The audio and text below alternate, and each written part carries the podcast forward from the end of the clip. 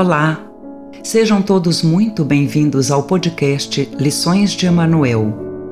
Em cada encontro falaremos sobre a obra do médium Francisco Cândido Xavier. Leituras, estudos, comentários nos aguardam para muito aprendizado. Que seja proveitoso para todos nós.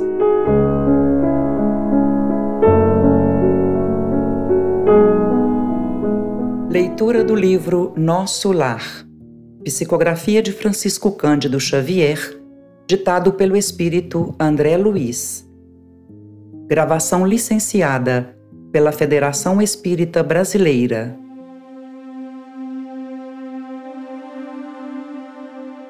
Capítulo 14 Elucidações de Clarencio Pulsava-me precípite o coração, fazendo-me lembrar o aprendiz bisonho diante de examinadores rigorosos.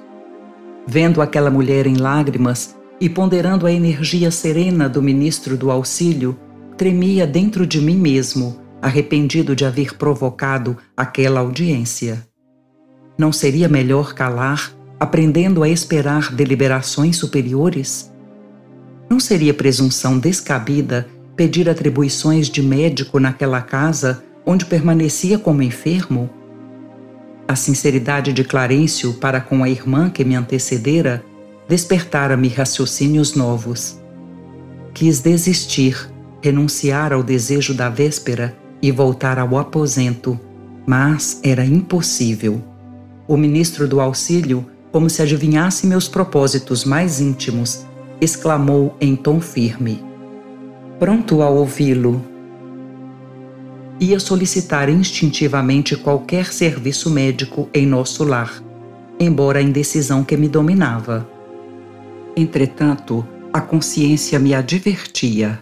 Por que referir-se a serviço especializado?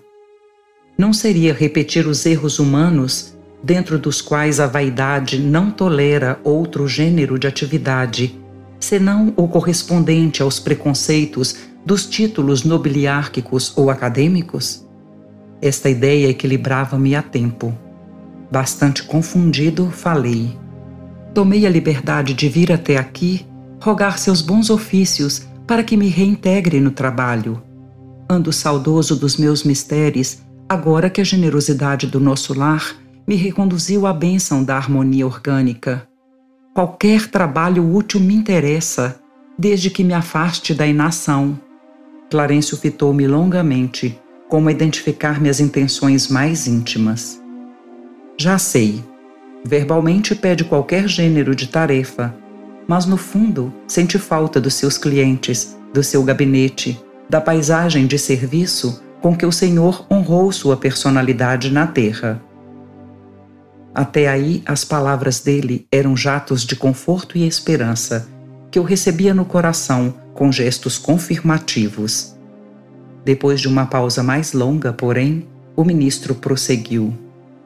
Convém notar, todavia, que às vezes o Pai nos honra com sua confiança e nós desvirtuamos os verdadeiros títulos de serviço. Você foi médico na terra, cercado de todas as facilidades no capítulo dos estudos. Nunca soube o preço de um livro, porque seus pais, generosos, lhe custeavam todas as despesas. Logo depois de graduado, começou a receber proventos compensadores.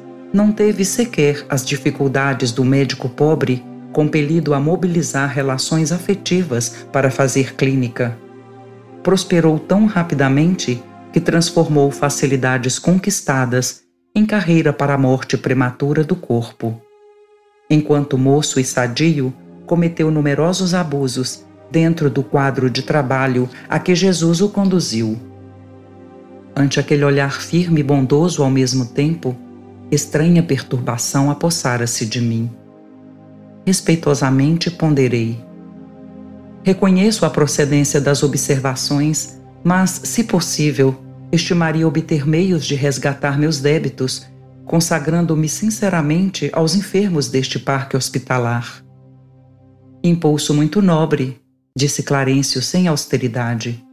Contudo, é preciso convir que toda tarefa na terra, no campo das profissões, é convite do Pai, para que o homem penetre os templos divinos do trabalho. O título para nós é simplesmente uma ficha, mas no mundo costuma representar uma porta aberta a todos os disparates. Com essa ficha, o homem fica habilitado a aprender nobremente e a servir ao Senhor no quadro de seus divinos serviços no planeta. Tal princípio é aplicável a todas as atividades terrestres, excluída a convenção dos setores nos quais se desdobrem. Meu irmão recebeu uma ficha de médico, penetrou o templo da medicina, mas sua ação lá dentro não se verificou em normas que me autorizem a endossar seus atuais desejos. Como transformá-lo de um momento para outro em médico de espíritos enfermos, quando fez questão de circunscrever observações exclusivamente à esfera do corpo físico? Não nego sua capacidade de excelente fisiologista, mas o campo da vida é muito extenso que me diz de um botânico que alinhasse definições apenas com o exame das cascas secas de algumas árvores? Grande número de médicos na Terra prefere apenas a conclusão matemática diante dos serviços de anatomia. Concordemos que a matemática é respeitável, mas não é a única ciência do universo. Como reconhece agora, o médico não pode estacionar em diagnósticos e terminologias há que penetrar a alma, sondar-lhe as profundezas. Muitos profissionais da medicina no planeta são prisioneiros das salas acadêmicas porque a vaidade lhes roubou a chave do cárcere. Raros conseguem atravessar o pântano dos interesses inferiores, sobrepor-se a preconceitos comuns e, para essas exceções, reservam-se as zombarias do mundo e o escárnio dos companheiros. Fiquei atônito. Não conhecia tais noções de responsabilidade profissional. Assombrava-me a interpretação do título acadêmico reduzido à ficha de ingresso em zonas de trabalho para cooperação ativa com o Senhor Supremo. Incapaz de intervir, aguardei que o ministro do auxílio retomasse o fio das elucidações. Conforme deduz, continuou ele, não se preparou convenientemente para os nossos serviços aqui. Generoso benfeitor, atrevi-me a dizer, compreendo a lição e curvo-me à evidência. E fazendo esforço por conter as lágrimas, pedi humilde. Submeto-me a qualquer trabalho nesta colônia de realização e paz. Com um profundo olhar de simpatia, respondeu: Meu amigo, não possuo apenas verdades amargas. Tenho igualmente a palavra de estímulo. Não pode ainda ser médico em nosso lar, mas poderá assumir o cargo de aprendiz oportunamente. Sua posição atual não é das melhores.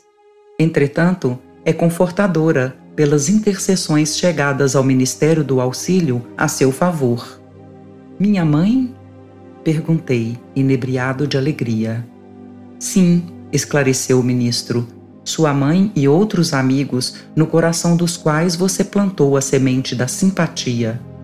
Logo após sua vinda, pediu ao Ministério do Esclarecimento providenciasse a obtenção de suas notas, que examinei atentamente. Muita imprevidência, numerosos abusos e muita irreflexão. Mas, nos 15 anos de sua clínica, também proporcionou receituário gratuito a mais de 6 mil necessitados. Na maioria das vezes, praticou esses atos meritórios absolutamente por troça.